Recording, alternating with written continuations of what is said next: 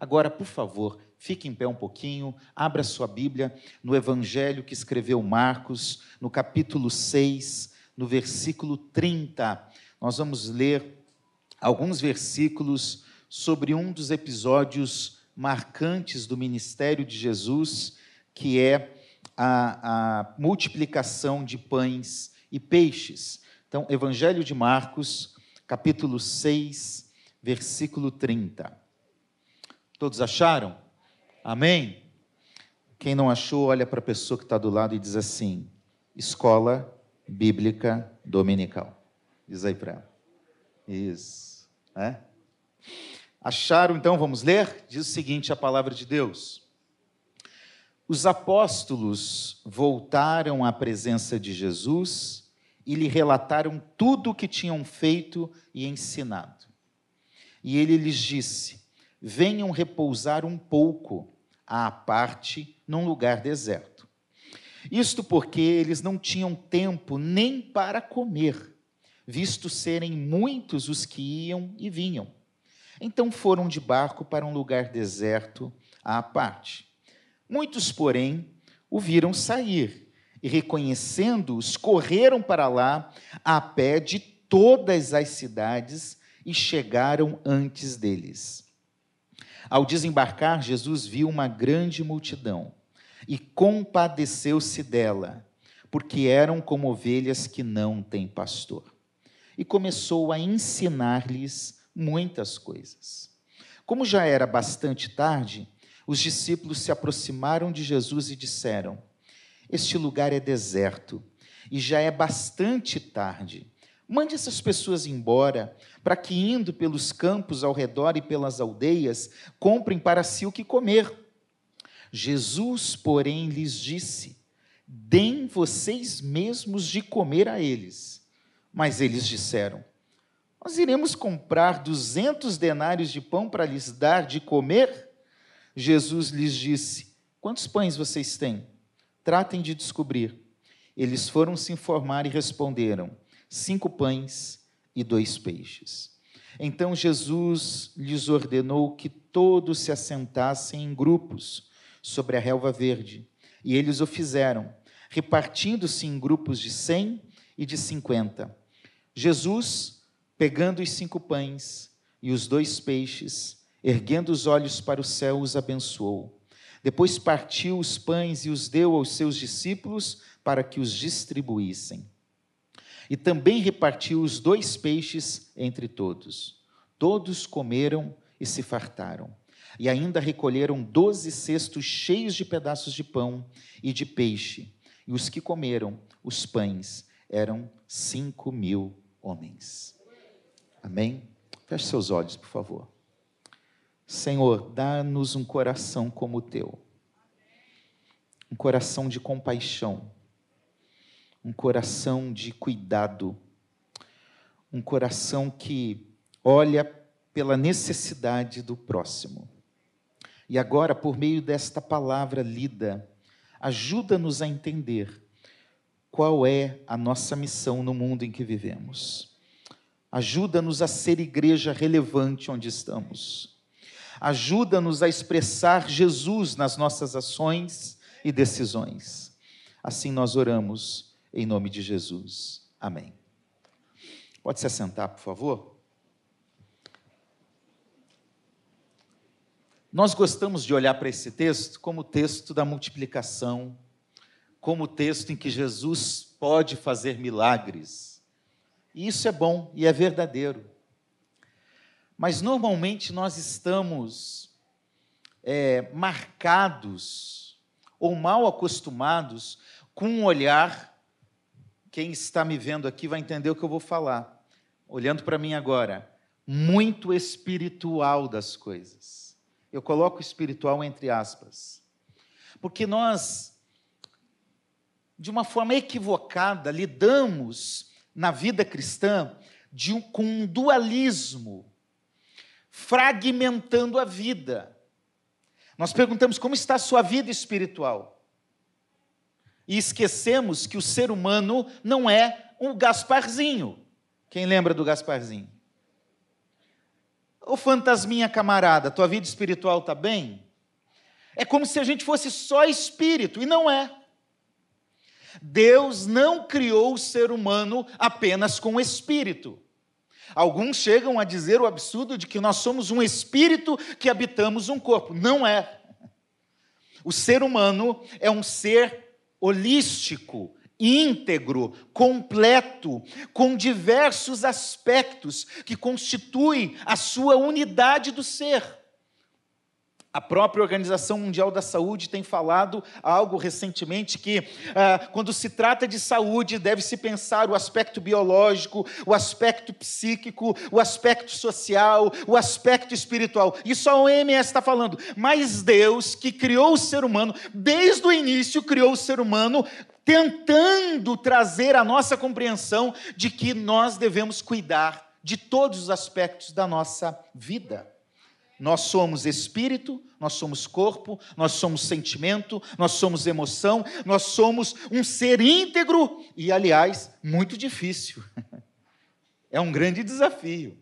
E é por isso que o sujeito pode estar bem, entre aspas, espiritualmente, mas se ele não estiver bem fisicamente, emocionalmente, o espírito dele será abalado. Ele pode estar bem emocionalmente, mas se ele estiver morto no seu pecado, também as suas emoções serão abaladas, porque nós precisamos da totalidade de Deus em nossas vidas. Deus é um ser triuno, Pai, Filho e Espírito, e Deus nos criou de uma forma também diferente. Então, nós precisamos ampliar a nossa visão de olhar para o ser humano a partir do mesmo olhar que Deus tem para o ser humano. Se tem algo que Jesus não fez, foi ficar paradinho no templo e dizendo: vem aqui para o culto aqui às 18 horas. Gente, ó, estou no templo em Jerusalém. Eu digo que eu sou tão miserável que se eu fosse realizar um ministério no tempo de Jesus, eu ia ou em Roma ou em Jerusalém. Ou na capital do, do mundo da época, ou na capital religiosa do mundo da época. Estratégia, método, Jesus não está nem aí com os religiosos do templo. Jesus estava indo buscar as pessoas onde havia as maiores necessidades daquela época. O ministério de Jesus é dinâmico. O ministério de Jesus é, é de ir ao encontro das pessoas. É claro que ele falou no templo, ele esteve no templo, ele entrou nas sinagogas, mas o que eu estou querendo dizer para você é que ser cristão é muito mais do que vir ao templo no domingo. O culto que nós prestamos aqui só tem sentido se há também culto na nossa vida lá fora, nos nossos relacionamentos, dentro da nossa casa, no nosso trabalho, nos nossos encontros. Não basta ter culto aqui no domingo. Se você está acostumado com um culto no domingo, você está virando um religioso. Você não está vivendo o propósito pleno de Deus para a sua vida.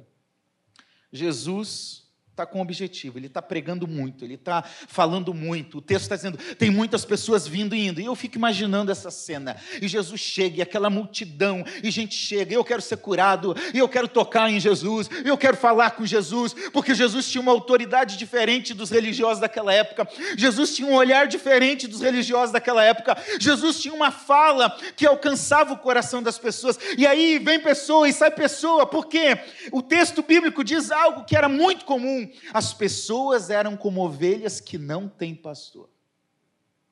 Alguns animais conseguem sobreviver isoladamente, sem a, a guia de alguém, mas uma ovelha sempre precisa de um pastor. Sempre precisa de alguém guiando. A ovelha precisava e Jesus tá, tem compaixão, porque olha, essas pessoas estão perdidas, estão abandonadas, estão com fome, estão com diversas necessidades e elas não são cuidadas. Pelo contrário, tanto o poder político de Roma, quanto o poder eh, religioso daquela religião que já tinha perdido o sentido de ser, do judaísmo, estavam mais preocupadas com o legalismo, com, com aspectos externos que não traziam vida a ninguém. Então Jesus começa a realizar o ministério de ir ao encontro das pessoas. Eu começaria em Roma, em Jerusalém. Jesus vai para uma região chamada Galileia. A Galileia, localizada ao norte de Israel, era chamada pela turma de Jerusalém de a Galileia dos gentios, o povinho miserável. Os judeus de Jerusalém reclamavam do sotaque dos, da Galileia. Ali na Galileia tinha várias profissões de pessoas mais simples, pescadores, por exemplo, muitos estavam naquela região. Jesus não escolheu estrategicamente, de acordo com as regras do marketing, da liderança de hoje. Não, Jesus olhou para um lugar onde havia necessidades. Necessidades físicas, emocionais, espirituais, porque eram como ovelhas que não têm pastor. E Jesus faz essa opção, ele começa pela Galileia, e ele começa andando pela Galileia. Irmãos, aqui está uma lição para mim para você. Nós não podemos viver de forma insensível nesse mundo. Não dá para passar na Avenida Brasil todos os dias e aquilo se tornar uma paisagem. Quem está morando debaixo de um viaduto, não dá para saber que aqui na nossa cidade tem gente passando fome e nós não fazemos nada. Não dá para saber que tem pessoas sofrendo violência, pedofilia, pessoas sendo maltratadas, violência doméstica e a igreja não fazer nada. A igreja é chamada para ir ao encontro das pessoas vulneráveis e levar uma mensagem e uma ação de amor. É bom vir aqui, é bom cultuar, é bom louvar, é bom receber a graça de Deus, é bom sentir a presença de Deus, mas esse Deus que age em nós, esse Deus que se manifesta no culto solene dentro desse templo, é o mesmo Deus que quer ir ao encontro das pessoas que estão carentes, vulneráveis, abandonadas, que estão lá. E nós precisamos despertar para isso, irmãos. Uma pesquisa realizada em 2008, 2009, com vários líderes do mundo inteiro, constatou que a maioria das atividades que as igrejas realizam estão voltadas para dentro da igreja. A gente gasta muito tempo com atividade interna, quando nós precisamos aprender a ser como Jesus, ir lá onde estão as necessidades. Jesus faz isso, ele quer descansar. Eu não sei vocês, mas quando eu estou cansado, eu fico rabugento. É, por exemplo, eu acordo pela manhã rabugento. É, é um desespero para mim morar no Rio de Janeiro, porque o carioca adora dar bom dia. Eu sou curitibano, gente. Curitibano não dá bom dia para ninguém, não. Aí eu acordo às vezes seis, sete horas, tenho bom dia. A Tânia é toda animada ainda, bom dia, meu amor. Eu, bom dia. Jesus queria apenas descansar. Vamos fazer um acordo aqui, ô, Pedro, João, pega um barquinho, vamos atravessar aqui, vamos passar pelo mar da Galileia, e eles estão saindo de Cafarnaum indo para Betsaida. Vamos dar uma fugida desse povo, vamos dar uma descansada. O texto diz: alguém viu. Não deu para Jesus colocar um óculos escuro, um chapeuzinho disfarçar. Não deu. O povo viu e foi a pé. Enquanto a travessia de Jesus era mais curta, mais rápida, o povo falou: não, nós precisamos ir lá. Eles andaram oito quilômetros. Dá para imaginar isso? Eu não sei, oito quilômetros dá daqui até onde, mas é muita coisa. Daqui até o lote 15 dá quanto? Uns oito, dez quilômetros, não dá não? Nove. Nove. Daqui até o lote 15, mais ou menos, andando para encontrar com Jesus. E as pessoas que vão ao encontro de Jesus têm muitas necessidades. Quando a gente lê esse texto, esse texto está em Mateus 14, 13 a 21, Lucas 9, 10, 17 e João 6, 1, 14. Os quatro evangelistas falam desse texto. Nem sempre eles relatam o mesmo texto, mas essa história é tão importante, impactante, ela é tão paradigmática para nós, é um modelo para nós, que nós precisamos ver que os quatro falam do assunto.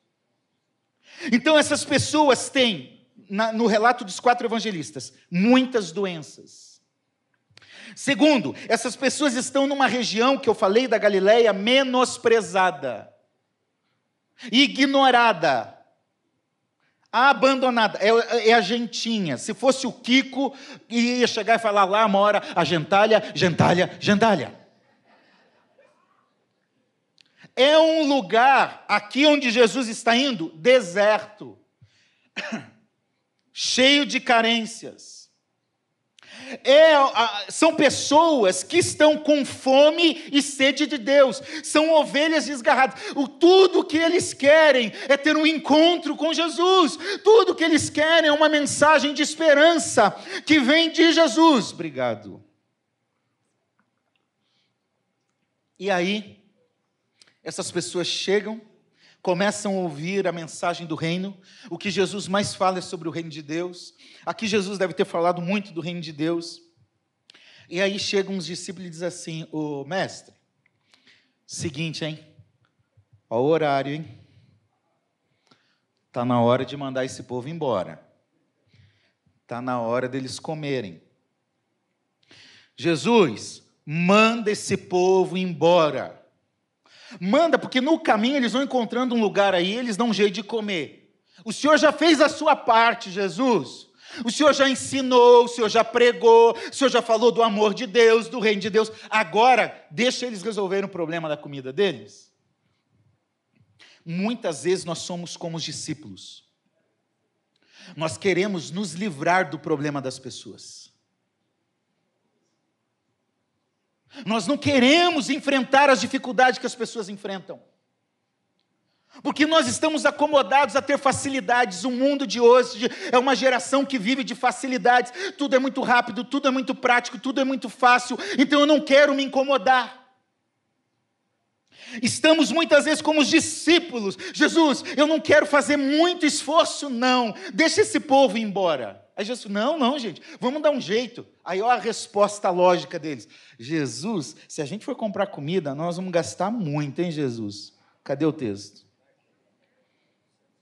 200 denários. Onde está o versículo aqui que sumiu da minha Bíblia? 200 denários, Jesus, é muito dinheiro.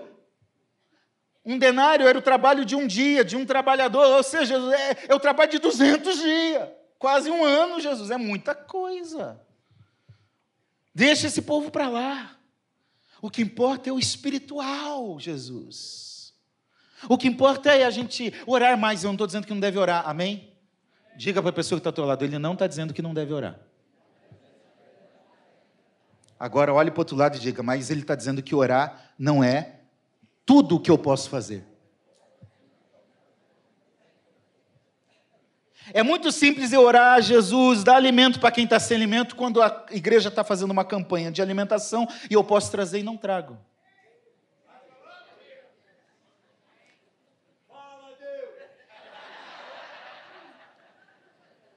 Jesus, manda o alimento lá. E ele está falando: Eu estou mandando você, miserável. Vai lá, seja a resposta da sua oração.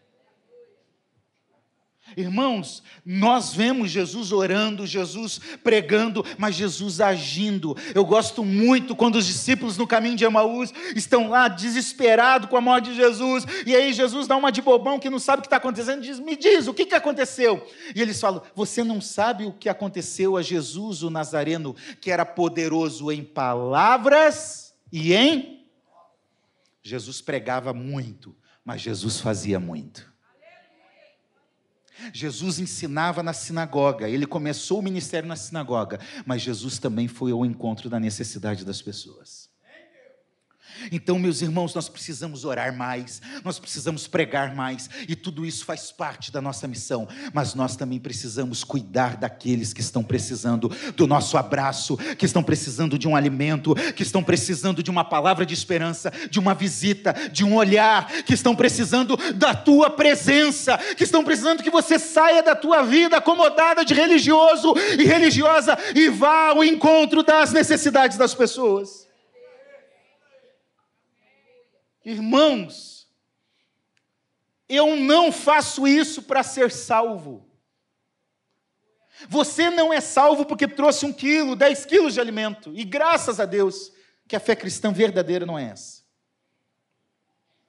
Mas aquele que foi salvo, ele naturalmente, ele entende o chamado de Jesus e ele age fazendo boas obras.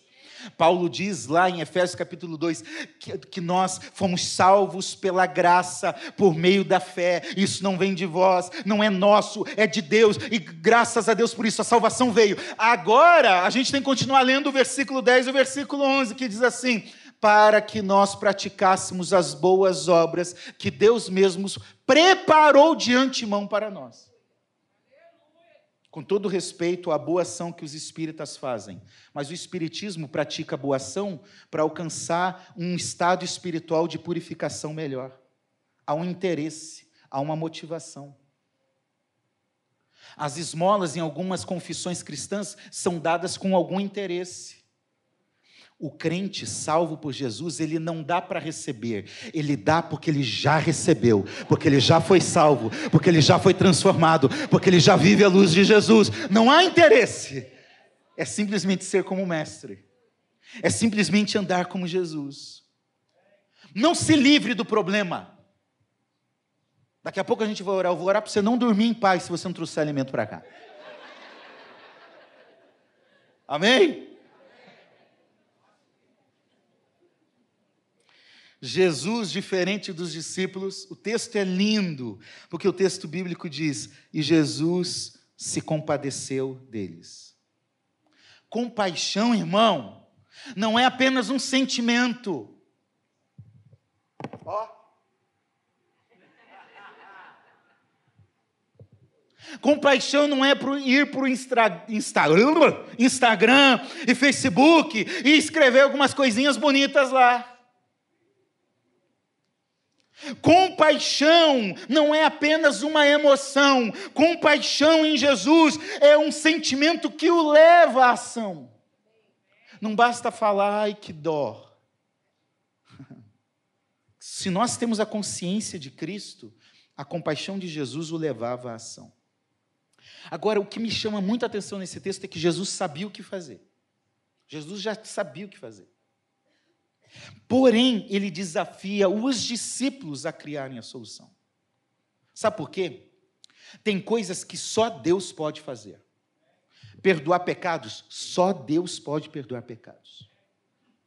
Resgatar e salvar aquele que está perdido no pecado, no mundo das trevas, só Deus pode fazer. Mas tem coisa que nós devemos fazer e que Jesus não fará no nosso lugar. Então Jesus está desafiando, ei, dá um jeito aí, gente. Vão pelo menos ver quantos pães nós temos. A solução tinha que partir ali, daqueles homens. Era a responsabilidade atribuída por Jesus a eles. Eu gosto da história da ressurreição da filha de Jairo, porque ressuscitar um morto somente Deus podia fazer. Amém? Mas quando Jesus ressuscita a filha de Lázaro, no finalzinho ele olha para os pais dela e diz assim: deem comida para ela. Eu sempre me pergunto, por que, que Jesus não ressuscitou ela alimentada? Uai, sou. É. Alguém que tem o poder de dar a vida não pode trazer com comida alimentada? Sabe por quê? Ressuscitar é ele que faria, mas cuidar da criança, alimentar a criança, eram os pais que faziam. Deus quer nos usar para impactar essa geração. Olhe para mim, eu preguei isso ano passado e vou pregar de novo aqui agora. Não vai ser Bolsonaro, não vai ser Lula, não vai ser prefeito, não vai ser governador, não vai ser ONG, tudo isso pode fazer alguma coisa. Quem tem o poder de mudar a sociedade em que vivemos é a igreja de Jesus, por meio da verdade do evangelho, por meio da verdade da palavra de Deus. Nós somos os agentes de Deus. Nós somos sal da terra, nós somos luz no mundo somos nós. Eu acho que foi Moody que disse: de 100 pessoas, uma pode ler a Bíblia, 99 vão ler o cristão. Pode ter certeza que muita gente que está aí está de olho no que nós fazemos, tanto para o bem quanto para o mal. Para criticar quando nós erramos, quando nós falhamos, quando a igreja erra, quando um líder erra, sim, estão lá. Mas eles também vão perceber que Deus nos colocou para ser sal da terra e luz do mundo e seremos testemunhas de Jesus nisso. Então nós precisamos acordar para isso, meus irmãos. Que o nosso sentimento leve à ação. Que possamos, diferente dos discípulos aqui, ser um agente de Deus para abençoar a vida de alguém. As pessoas têm várias necessidades. E por isso que a evangelização, ela é uma parte fundamental da nossa missão. Você pode dizer amém? amém? E evangelização é evangelização mesmo, tá, gente? É falar que nós precisamos de Jesus, que nós precisamos abandonar os nossos pecados, se arrependendo deles, e que nós temos um Salvador que nos perdoa, que nos levará para o céu. Isso é evangelização, não é para chamar as pessoas para ter carro novo, apartamento novo, ter emprego de sucesso. Não, não, isso não é evangelização. Isso aí, continue orando por isso, mas vai trabalhar que vai dar certo. Evangelização é a pregação do Evangelho. É o que Jesus fez, e é o que ele é. Então, pregar o evangelho é muito importante. Mas agir de acordo com o evangelho também é. Às vezes as nossas palavras são tão vazias que elas não conseguem impactar a vida de ninguém, porque não há testemunho naquilo que nós somos no dia a dia. Então, evangelizar é pregar, mas é mais do que isso envolve uma diversidade de ação. E aqui nesse texto, comparando com os outros relatos dos evangelistas, nós percebemos que evangelizar envolve ensino.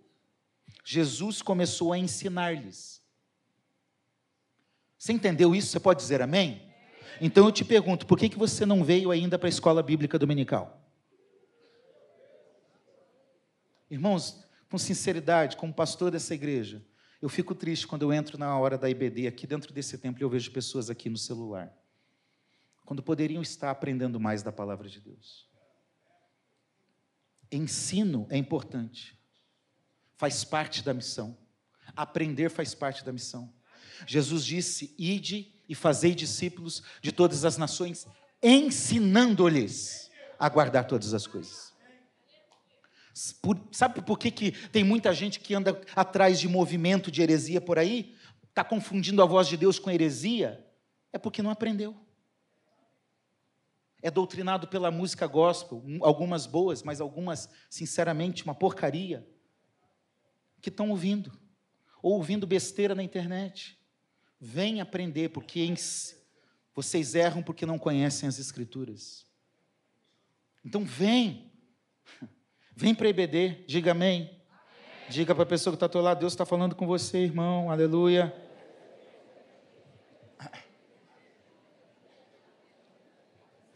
Irmãos, vocês gostam de provocar o outro, né? Fala a verdade. Agora eu ver você falar, Deus está falando comigo.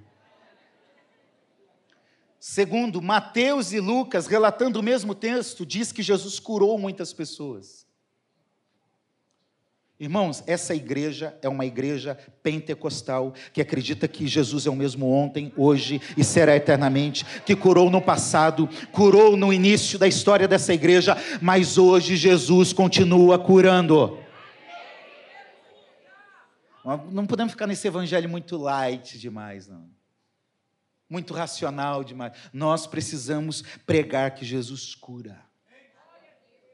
Nós aqui a ensinam a cura ao pão espiritual, a mensagem do reino é anunciada.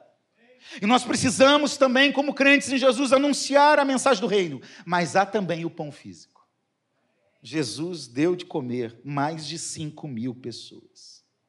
Então eu quero dizer para você, para a gente ir para o final, em um contexto de impossibilidades, como o texto diz, de deserto e de carências, a nossa ação como crentes, a nossa missão deve ser ampla. Cuidado, porque soluções humanas, como a dos discípulos, não resolvem o problema. Nós precisamos ser igual a Jesus. A solução dos discípulos afastaria as pessoas de Jesus. Muitas vezes nós afastamos os outros de Jesus com o nosso comportamento errado, com a nossa falta de testemunho, com a nossa lógica deste mundo. Nós precisamos ter o coração de Jesus, ter a mente de Cristo, agir como Jesus, amar como Jesus, se importar como Jesus. Não crie soluções humanas que vão afastar as pessoas de Jesus. A resposta de Jesus é uma solução integral para a necessidade humana. Para Jesus, corpo e alma podem ser curados. E eu quero dizer para você: o mal que há no mundo, Deus não tem culpa. É uma escolha deliberada do ser humano. O ser humano optou pelo pecado e ele tem que arcar com as consequências do pecado que escolheu. A violência, a infelicidade de muitas pessoas, aquela angústia que não é resolvida na alma, tudo isso é a condição humana das nossas escolhas erradas. Mas o nosso Deus, ele se compadece de nós. E ele nos ama tanto que ele diz assim: Eu posso curar o teu corpo, mas posso também curar a tua alma. Os traumas, as dores. Jesus fez isso com o leproso, Jesus fez isso com a mulher do fluxo de sangue. Jesus vai ao encontro também para, para acolher, para amar, e Jesus faz isso. Corpo e alma podem ser curados, mente e espíritos podem ser ensinados. Jesus se preocupava com as necessidades físicas e espirituais do ser humano. E nós? Então eu quero te deixar esse apelo agora em nome de Jesus. Que essa campanha não seja apenas uma campanha em que o pastor Davi está pedindo: traga um alimento, mas que você entenda o seu chamado. Amém. Irmãos, se essa igreja que se mobilizar nesse, nessa força que nós temos, irmão, nós vamos causar um impacto em Duque de Caxias e no Rio de Janeiro. Jesus disse que vocês são o sal da terra e a luz do mundo, para que as pessoas vejam as suas boas obras e glorifiquem ao vosso Pai que está nos céus. Nós não fazemos para aparecer, nós não fazemos porque somos bonzinhos, nós fazemos para glorificar a Deus, edificar a igreja e servir as pessoas que precisam.